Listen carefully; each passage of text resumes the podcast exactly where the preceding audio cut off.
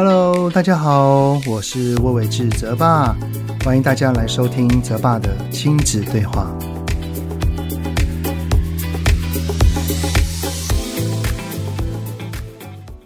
Hello，你们好，欢迎收听泽爸的亲子对话。我是亲职教育讲师魏玮志泽爸。上个礼拜呢，是我老婆最爱的节日啊，就是圣诞节。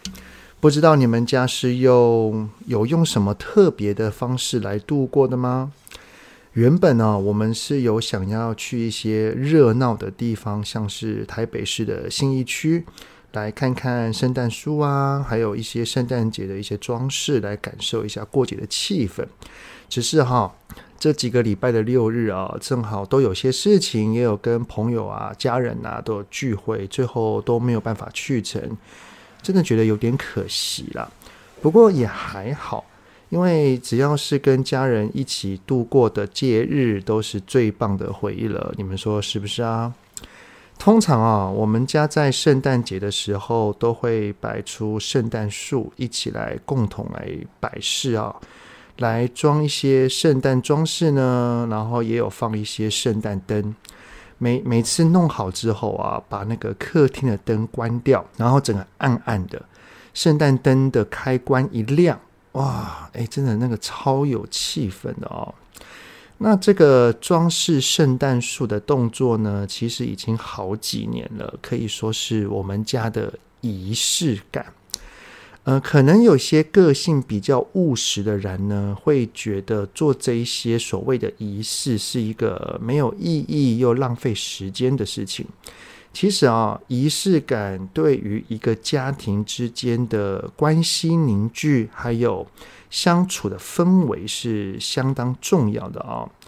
那有着好的仪式感呢，的确是可以拉近家人之间的关系。并且也能够提升彼此的向心力跟幸福感。那所谓仪式感的意思呢，就是好好的用心对待原本平凡的一天，我们一起把这一天变得与众不同。所以啊，今天就想要跟你们聊聊的主题呢，就是你们家也有充满幸福的仪式感吗？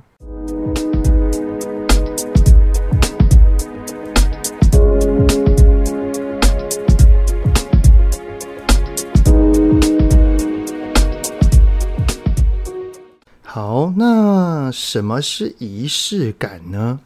套一句，在那个 YouTube 频道上有位叫做志奇七七的 YouTuber，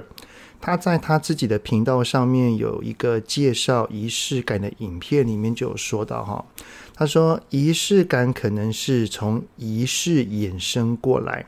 借由特定的行为在日常生活中创造某种情绪状态。或是特殊时刻，仪式感比较没有那么正式，程序可能也比较简单，或许可以说是一种介于仪式与非仪式之间的伪仪式。他这个介绍真的很微妙哈。好，那我再额外的来解读一下哈，在这个特殊时刻的情绪状态呢，其实可以分为在尚未进行前呢，啊，会期待。正在进行中呢，会有正向感受，像是愉快呀、开心啊、呃、快乐啊、喜悦啊等等的啊。而结束之后呢，会有彼此之间的心有被拉近的凝聚感跟幸福感。其实啊，我小的时候呢，我爸妈都是上班族啊，所以是很忙碌的。也因为他们都蛮忙碌的关系哦。我在我的印象当中比较没有那个所谓的仪式感，不过我记得在记忆当中最深刻的地方呢，就是只要是家人之间有任何一个人的生日，全家人一定会排除万难的聚在一起庆祝，唱生日快乐歌，一直延续到现在。不管是我跟我哥。呃，上大学了，研究所了，出来工作了，然后各自成家了。其实这一个氛围，这一个仪式呢，是我们家一定会非常非常注重的。因为这真的是一个很棒的回忆啊，也是家庭里面仪式感为何是需要的原因之一啊。我时常在演讲的时候会向听众们询问一个问题啊，我现在也可以来问问正在听 Podcast 的你们啊。好，那我来问喽，就是请问，呃，你们回想一下呢，从小到大，我们曾经在生活当中感受到幸福时刻的画面是什么呢？好，来给你们三秒钟的时间来想一下哦。一、二、三，好，那个幸福的画面在脑中所呈现的那一个景象是什么？这个问题呢，其实得到答案的种类有很多种，但是通常都会聚焦在某一种情境底下，不外乎是像是跟家人一起吃饭、跟家人一同出游、跟家人一同聊天等等的。也就是说呢，能够感到幸福的瞬间，不是特别做了什么重要的事情，而是跟谁在一起去做这件事情，并且呢，在过程当中，往往都是充满的期待、喜悦跟满足的感受。所以啊，这个仪式感的意义呢，就是创造与家人共同互动的幸福回忆。所以，当我想要讲这个主题的时候啊，我就在思考说跟回想啊，那我现在与我的老婆、儿子、女儿有哪一些的行为是仪式感呢？我就慢慢去想每个生活的细节啊，就发现到我们家的这个家庭仪式感，感觉还蛮多的哦。其实可以用时间单位来区分哦，像是可以分成一天、一周、数个月或一年的哦，像是每一天与孩子在睡前的床边聊天时光，或者是他们还小的时候，就是睡前的亲子共读时光，然后等讲完故事书了，就把灯关掉，然后跟孩子就轻轻的拥抱一下。还有像是有一些家庭呢，可能会在每天出门的时候上学啊、上班啊，然后都可能都会抱一下之类的哈。这个其实就像是每天都会做的一些仪式。呃，一周的单位的话呢，我们家可能会是像在每个周日的晚上会有家庭电影院，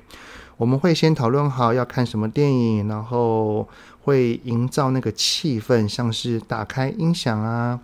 客厅的灯全部都关掉啊，有的时候还会弄个超大份的爆米花，我们大家一起来吃光光哈，这样子的感觉。那数个月的单位来看的话，呃，假设像是如果有好看的电影，像是最近的那个《蜘蛛人无家日》，我们就会去看个早场。然后看完电影之后，一定要去附近吃个真鲜哦。这个行程啊、似乎已经变成我们家的专属的一个一个流程了啊、那还有像是一年为单位的话，像是生日的相聚、圣诞节的装饰圣诞树，还有拆礼物等等的啊、这些都是很棒与家人之间的独享互动。就我所知道的话，好像像美国啊，好像有个传统，就是在感恩节的时候，要在家里面的某一个角落拍下全家福照，然后每年都一样，这也是一种仪式感哦。所以啊，再强调一次，保留家人幸福的瞬间，真的不是花大笔的金钱买礼物，也不是一定要做什么有意义的事情，而是呢。我们有在彼此的身旁一起度过共同的经历，那做什么事情呢？都可以，只要是每一个人皆是感到开心的、快乐的、喜悦的都行。这个呢，就让我想到有一次啊、哦，我在演讲的时候呢，有位妈妈就问我。她说，她跟她的三个孩子们呢，在开家庭会议的时候，都没有人要说话，都是她自己一个人一直一直说。大概说了快三十分钟之后，她讲完了，然后就问有没有人想要分享，有没有人想要说话，结果都没有，然后就鸟兽散，就各自回各自的房间了。我就问这位妈妈说：“你的孩子有想要开这个家庭会议吗？”然后她说：“是啊，他们同意啊，他们说可以呀。”然后我就再问：“那既然他们是有要开的，但是又什么原因一句话都不说，然后等你一说完就马上离开呢？”这位妈妈就想了一下后就说：“哎，因为啊，孩子们知道反对也没用，即使他们不想。”跟我说不要，我也会强迫他们来开这个家庭会议的。在阿德勒里面，开家庭会议，它是一个很重要的一种仪式，可能是每周或者是一个月，然后可能要进行一次。但是最重要的是，我们要开这个家庭会议，绝对是每一个人都愿意沉浸在里面，而且是正向感受的。我能够感受到这位妈妈是想要凝聚家人的用心，可能只是这个方向哦，有点不对了啊。我们不要是用那个人在心不在的家庭仪式感，如此啊，可能只是在满足某一个人或某一方的期待罢了啊。那既然是全家人的仪式，那么就要聆听跟尊重每一个人的意见。特别是孩子长大了之后，可能孩子还年幼的时候，都是由爸妈来决定嘛，来爸妈来安排，只要孩子觉得好玩就好，有参与其中就好。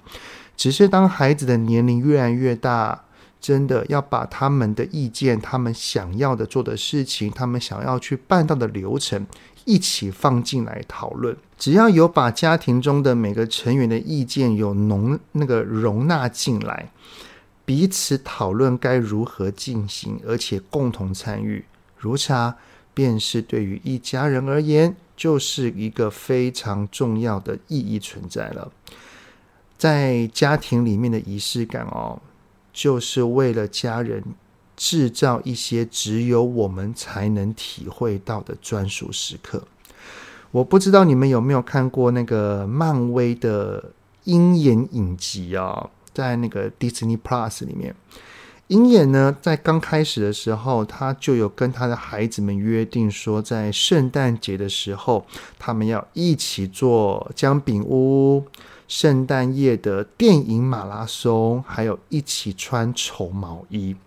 这三个他们要去做的事情，都是由鹰眼去问他三个孩子：问你想要我们全家人一起做什么事情？然后这三个答案呢，都个别是三个孩子个别的回复。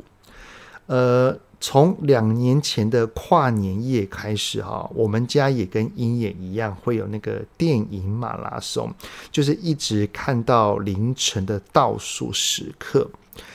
呃，虽然因为。那个鹰眼它里面所呈现的是圣诞节嘛，但是我们还是可能以过年或跨年为比较一个重要的一个感觉的氛围，所以呢，我们大概要进行这个电影马拉松呢，可能会在两周前就开始讨论，讨论我们可能要看几部电影，要看哪一些的电影，然后我们要配什么东西来来来吃。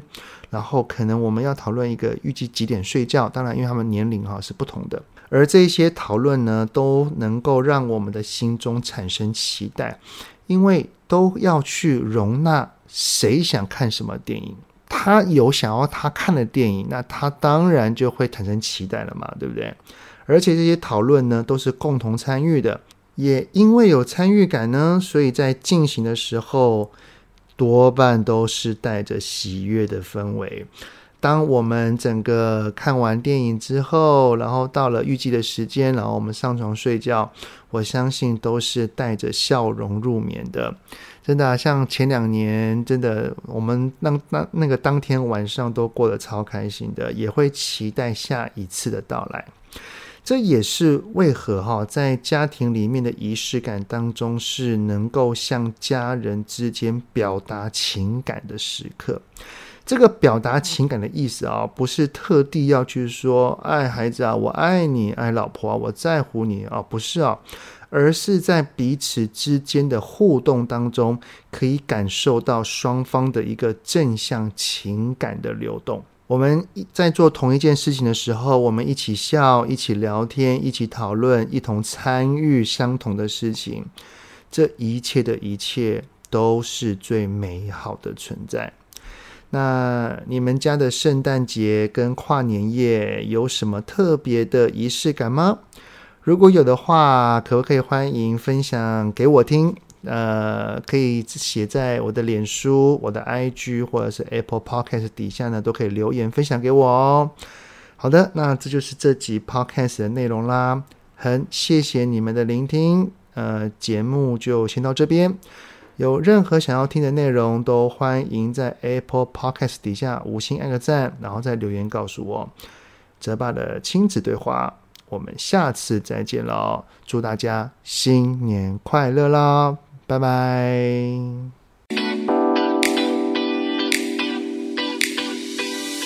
希望今天的节目有让您与孩子之间有着更好的相处。欢迎在各个收听平台订阅泽爸的亲子对话。如果是用 Apple Podcast，请以五星按赞给予肯定，也欢迎留言，我们一起讨论哦。如果有想要听什么亲子的议题，请欢迎告诉我。愿天下家庭的亲子关系能够更好。泽爸的亲子对话，我们下次见。